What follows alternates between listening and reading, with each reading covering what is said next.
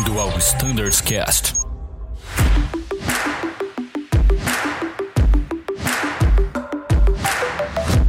Fala pessoal, sejam todos muito bem-vindos. Eu sou o Danilo e este é o Standards Cast especial com o pessoal do SDEA, Santos Dumont English Assessment, ou como a gente conhece, né, os pilotos conhecem como o famoso teste do ICAO. Hoje temos aqui várias pessoas que absolutamente todos nós conhecemos, né? São os avaliadores, aqueles que trabalham na prova e em todo aquele processo que todos nós pilotos conhecemos. É uma honra ter cada um de vocês aqui. Quero dar as boas-vindas ao Denilson. Seja bem-vindo, Denilson. Olá, pessoal. Obrigado aí pelo convite. Bruno, é, é uma satisfação poder participar com vocês. Bem-vindos aqui ao, ao podcast. Excelente, Danilson, muito obrigado. Tá aqui com a gente também a Alda. Seja bem-vinda, Alda. Olá, agradeço o convite, muito obrigada por essa oportunidade. Estamos aí para responder e responder perguntas e esclarecer os pilotos para eles terem sucesso no teste. Excelente. Bruno, como sempre, está aí com a gente. Fala, Brunão. Fala pessoal, fala Danilão. Um prazer enorme estar nesse, nesse episódio. A pauta está muito legal. É um assunto muito importante para todos nós pilotos. Não percam. Pois é, e hoje o jogo virou, né? Hoje nós fazemos as perguntas para eles. Haha, brincadeira. Exatamente. Muito bom. Hoje vai ser em português o episódio, tá, pessoal? O pessoal que deve estar tá pensando, putz, grilo, qual vai ser a linguagem dele? Não, fica tranquilo, a gente vai falar em português aqui. A ideia é a gente bater um papo na nossa língua mãe, tá bom? E não posso esquecer dela. Paula, seja muito bem-vinda, Paula. Obrigada, gente. Muito obrigada pela oportunidade. Acho muito importante a gente estar aqui realmente para esclarecer, para acalmar principalmente principalmente os pilotos, em relação a essa prova que é tão importante, né? É verdade, Paulo, você falou tudo. Às vezes o piloto ele se posiciona de forma ansiosa ou nervosa em relação a essa prova porque de fato significa bastante para nossa carreira. Mas depois dessa conversa eu tenho convicção de que a gente vai sair muito mais tranquilo, muito mais calmo e preparado para desempenhar melhor. Com certeza. E falando um pouquinho já sobre proficiência, vou fazer a primeira pergunta para você, já que a palavra está contigo. Paula, quais são os fatores que os candidatos devem se atentar quanto à aquisição e à perda da sua proficiência? Excelente pergunta, Danilo. Olha só, eu acho que primeiro de tudo vale a gente esclarecer que o SDEA, né, que é o Santos Dumont English Assessment, que os pilotos geralmente chamam de prova ICAO, esse teste de proficiência inglesa, na verdade, avalia o inglês geral, né, que a ICAO chama de Plain English. Não é uma prova de fraseologia, uma prova de jargões. É muito importante a gente esclarecer isso. O foco da prova é inglês geral. E por que, que é o inglês geral e não a fraseologia? Porque em situações anormais, urgências, emergências, a gente sabe que a fraseologia não é suficiente, né, para uma comunicação efetiva, uma comunicação segura. Então, por isso, né, por isso que nós buscamos que o candidato, né, que o piloto tenha um inglês uh, geral em nível operacional. O que, que é o nível operacional? É o nível 4, tá? Ele não é um nível perfeito da língua inglesa, pode sim ter erros, pode sim ter falhas, mas essas falhas não vão impactar tanto na segurança das operações, tá? E como nós não somos falantes nativos da língua inglesa, então nós temos que nos atentar a um pequeno detalhe, né? É necessário sim um esforço, tá? Para um esforço contínuo para obter e para manter a nossa proficiência. Eu vou dar um exemplo para vocês. Bom, a Alda, o Denilson e eu também somos professores de inglês, né? Então nós trabalhamos com isso há muitos anos e nós sabemos que uh, tem vários estudos que mostram que para atingir um nível intermediário da língua inglesa, são necessárias mais ou menos 600 horas de estudo guiado. Caramba, tudo isso? 600 horas? Isso, 600 horas de estudo guiado, né? Com um professor ou com um material didático ali te ajudando, para você chegar no nível intermediário. Agora, outro fato que o pessoal não conhece muito é que é o seguinte: imagina que você fez uma aula de inglês e numa segunda-feira. Daí você passou uma semana sem estudar nada, sem revisar o que você viu naquela aula. Você sabia que em sete dias o nosso cérebro vai deletar 75% da informação que foi passada pra gente que a gente não estudou? Caramba, não fazia ideia disso. Esse são 75%. Agora você imagina. O piloto estudou, fez a prova, pra, passou, legal. Daí nunca mais ele pegou o inglês para treinar. Imagina em três anos, quando ele for renovar o nível 4, ou em seis anos, quando ele for renovar o nível 5, Imagina o quanto que ele já não esqueceu do inglês, sendo que em uma semana nosso cérebro esquece 75%. Então, é, um, é muito importante que, para manter essa proficiência, que o piloto continue sempre estudando, tá? É, o que a gente gostaria sempre de enfatizar é o seguinte: vocês não têm que estudar inglês para passar na prova. Vocês têm que estudar inglês por uma questão de segurança. O foco do Santos Dumont é garantir a segurança, né? Então, é isso que a gente queria focar, que é muito importante que haja sempre essa manutenção da língua inglesa, mesmo quem já tem o nível 5. Pô, excelente, Paulo, interessante. Vocês têm ideia de quantas horas de voo são necessárias para um piloto sair do aeroclube e, por exemplo, entrar na Azul para voar o Embraer, um jato? Quantas horas de práticas de voo supervisionadas a gente realiza? Olha, eu acredito que 500. Olha, 500, quem dá mais, quem dá menos, Denilson. Ah, vou chutar aí umas 300 horas. Olha só, Alda, você tem alguma ideia? Umas 250. Ó, tá diminuindo, hein, Brunão? O Brunão já sabe, né? Ah, aqui é Com sacanagem. quantas horas de voo você entrou na Azul, Brunão? E eu entrei, Danilo, com 450. Caramba, então, ó, pasmem. Eu pilotei o Embraer, primeiro voo real, né? Depois de passar pelo simulador e tal. Meu voo anterior, ah, eu tinha registrado 141,8 horas de voo e entrei na Azul. Ah, hoje em dia tá um pouco diferente. A Azul ela tem uma exigência mínima de horas maior, mas quando eu entrei lá em 2014, era necessário só as carteiras. E para tirar as carteiras são 140 horas de voo real mais o cheque. É o mínimo realmente para se entrar. Olha que interessante, então, a comparação que eu quero fazer. Para eu entrar numa empresa aérea, 141,8 horas de voo práticas supervisionadas foram necessárias e para eu chegar no inglês intermediário são 600. Pessoal, isso mostra o quão importante é a gente estudar o inglês, né, de fato. É algo que vai requerer um esforço nosso, vai requerer treino, mas os resultados são permanentes, né? E agora, se a gente tem que se dedicar para obter uma carteira, e faz parte do, da profissão de um piloto estudar, a gente também tem que estudar para o inglês, pessoal, e como algo contínuo, né? Como uma prática ali que faz parte, entre aspas, do nosso sangue, né? É necessário estudar, dedicação e tudo mais.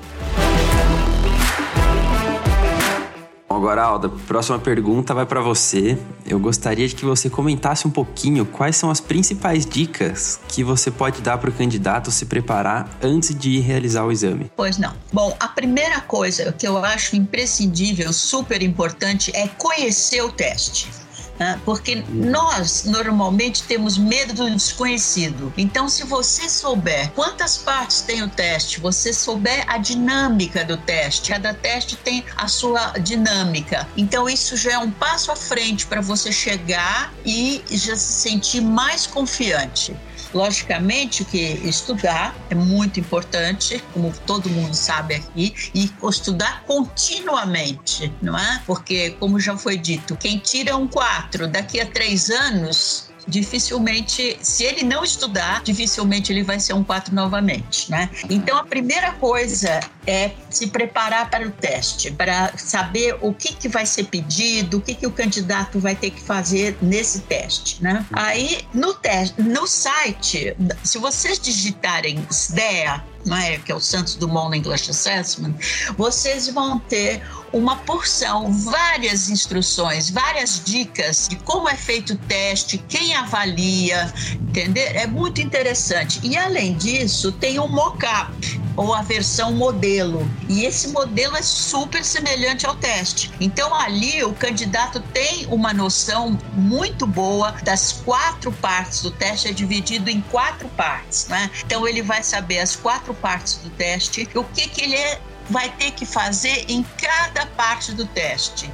Certo? Então, Uhum. isso é muito importante para ele já se sentir mais confiante, né? E também, sem dúvida, estudar bastante. Então, é muito importante que ele venha confiante, né? Que ele venha relaxado. Uma coisa muito importante que eu já observei em todos esses anos que eu avalio é o estado emocional do candidato. E esse Legal. teste realmente muda, ele mexe com a carreira. Mexendo com a carreira, ele mexe com a vida do piloto. né? Seja ele casado, Exatamente. solteiro, ah, seja o que for, mas mexe com a vida dele. Então, é um motivo muito grande para eles chegarem ansiosos, ansiosos, nervosos, preocupados. Então, se ele sabe como vai ser o teste, se ele se preparou, se ele estudou, isso vai dar confiança e vai, sem dúvida, diminuir um pouco o nível de ansiedade do piloto durante a prova. Tá? Uma coisa também importante, o piloto chegar descansado, ter uma boa noite de sono, não é? Não sair correndo, não sair, olha, acho que eu tô atrasado. Tem uns que vêm de avião, que vem, moram em outras cidades. Então, sempre venham com uma folga, né? Que a gente nunca sabe como é que tem o tal tempo, o que, que vai encontrar pela frente. Isso é muito importante para cortar um, mais um problema para o piloto, para ele se sentir bem confiante e rumo ao sucesso. Muito bom, Alda. Eu acho importantíssimo. Agora, falando um pouco até de, né, de, de, da pessoa, vários ficam ansiosos, né? Falando um pouco dessa parte do nervosismo, eu vou direcionar essa pergunta para o Denilson. Denilson tá muito quieto aqui nessa gravação. Denilson, é, como a Alda comentou, esse nervoso ele pode atrapalhar o desempenho no teste, certo?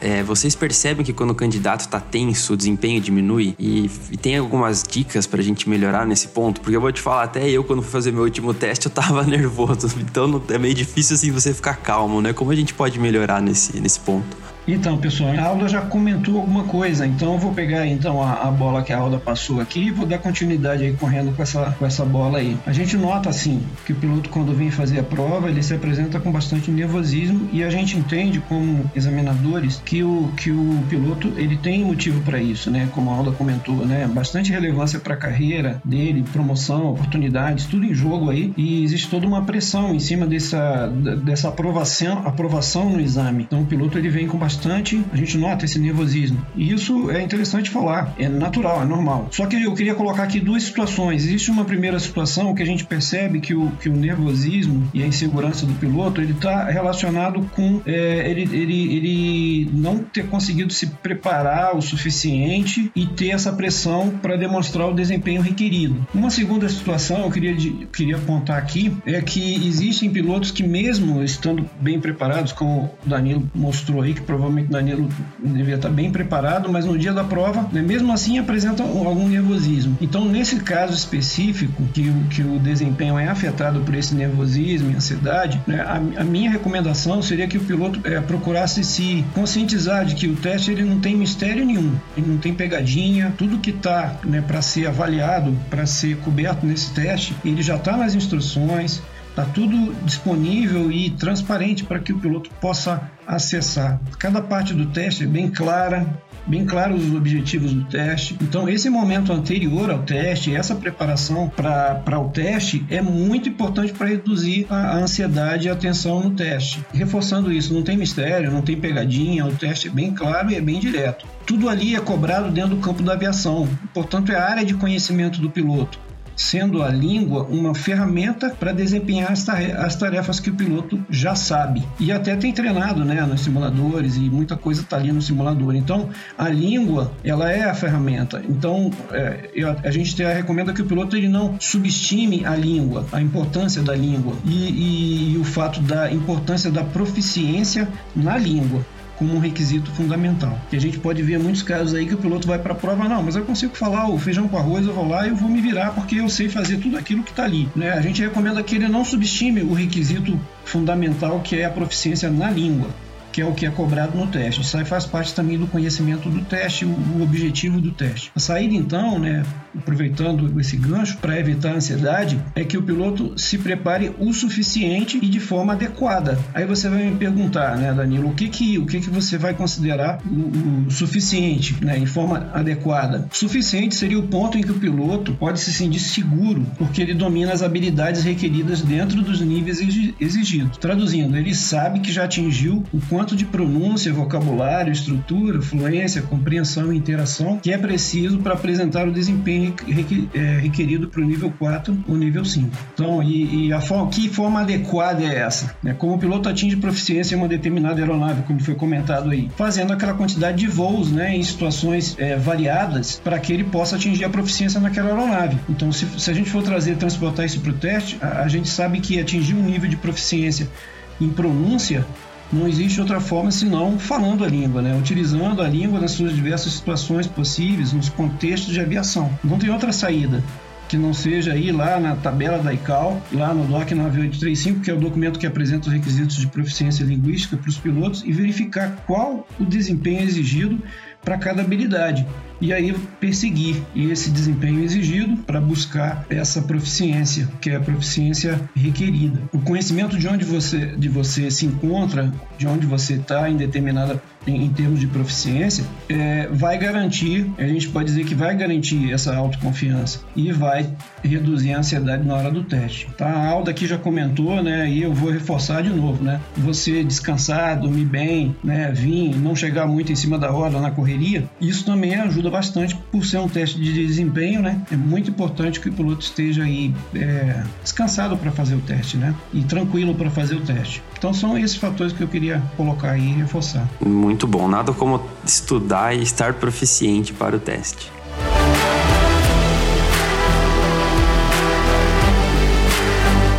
Pô, Danilson, sensacional. Sabe o que eu achei legal, Brunão? É, tudo que eles estão falando já faz parte da nossa rotina como aviador, Exato. né, cara? A gente se expõe a situações é, anormais no simulador todo ano, a gente pelo menos deveria, né? Ah, sempre estudar as publicações novas, sempre se expor aos nossos manuais, sempre ah, continuar perseguindo o nível de proficiência desejado. Isso faz parte de quem a gente é. De seis em seis meses, pessoal, todos aqui na Azul se submetem a uma sessão de treinamento e de avaliação no simulador. E é aquilo, deixar para estudar um mês antes, você provavelmente não vai conseguir alcançar o nível de desempenho é, necessário, ou pelo menos não vai conseguir explorar tudo que você podia é, demonstrar ali durante uma sessão de treinamento ou de avaliação. Tem que ser algo contínuo. E sabe o que eu achei legal também, Danilson? Quando você falou que o pessoal tem que chegar descansado, tem que sentir-se confiante. Isso é muito verdade. Para um simulador de voo, ninguém aqui deveria chegar para o simulador, né, chegando correndo daquele voo de Curitiba que pousa de manhãzinha e fecha o tempo em Campinas, não fecha o tempo em Campinas. Aí deu tudo certo, corro pro simulador, meu Deus, o Uber não chegou. Sabe aquela correria? A pessoa chega no simulador cansada mentalmente. Ela não vai desempenhar tudo que poderia poderia desempenhar. E isso não tem nada a ver com a competência da pessoa. Isso tem a ver com o estado de espírito para o desempenho humano, né? Exatamente. E isso que você falou é sensacional. Sensacional. Talvez a grande lição que fica aqui é a gente encarar o, o SDEA como algo que não acontece de 3 em 3, de 4 em 4, de 5 em 5 anos, né? Mas algo que acontece todo dia. Todo dia a gente se prepara, se expõe à língua e no dia da avaliação a gente vai se sentir muito mais confiante eu lembrei de uma coisa que eu acho que é, é muito importante que eu tenho observado durante todos esses anos que eu estou avaliando. Às vezes, o nível de inglês do candidato é muito bom, ele se expressa bem, ele se comunica bem, ele tem um nível até, vamos dizer, bem superior até ao, ao, ao nível 4. Acontece que ele não leu as instruções, ele não sabe o que o teste vai pedir. Então, por exemplo, ele chega, ele não leu o que, não se inteirou, não sabe o que vai acontecer, como é que ele vai falar, ele acha que ele fala bem, está resolvido o problema, mas não está porque tem essa história da dinâmica do teste. Então, se ele dissesse, o que, que o controlador pediu? Ah, é, ele pediu. Uh, uhum. Ele perguntou, uh, não sabe dizer o que, que o controlador falou para ele. Como é que ele chegou àquela resposta? Sim ou não? Se ele confirma ou se ele esclarece?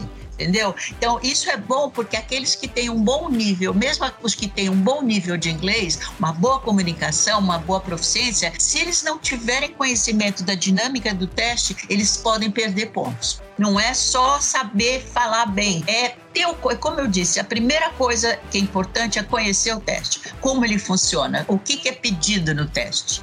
Pô, legal, Alda. E sabe uma coisa? A, essa informação é pública, pessoal. Se vocês entrarem no site da ANAC, vocês vão ter as informações necessárias, né? Vão ter esse mockup e tudo mais. Então Exatamente. não é que você precisa fazer um curso de um milhão de horas e tal. Cara, se você quiser saber como o teste funciona, dá um Google, né? Joga lá no Google e você vai conseguir informação oficial do órgão regulador, não é? Exatamente. Inclusive a Azul também envia, né? Quando eles, quando os candidatos recebem o e-mail de uh, convite, né, para fazer a prova de inglês, a Azul envia também o mock-up, envia o guia do o manual, né, do candidato e todas essas informações estão lá. Como o Denilson bem disse, não é segredo, não tem pegadinha na prova. Basta se preparar, como a Alda está colocando muito bem aqui pra gente. É isso aí, Paula, muito bom, mas infelizmente o nosso tempo nesse episódio chega ao fim. Pessoal, essa vai ser uma série de episódios que a gente está lançando hoje e esses episódios continuam daqui a algumas semanas, então fiquem ligados nos e-mails que vocês recebem com a divulgação de novos episódios. que muito em breve voltaremos com a continuação desse bate-papo com o pessoal do Santos Dumont English Assessment. Enquanto isso, fiquem ligados nos outros episódios das outras frotas. Tenho certeza que tem muito conteúdo bacana para você aproveitar enquanto isso, tá bom? Muito obrigado a todos vocês que nos ouviram. Em caso de dúvidas, críticas ou sugestões, vocês sabem, enviem um e-mail para standardscast.voiazul.com.br. Muito obrigado novamente, até daqui a pouco e tchau!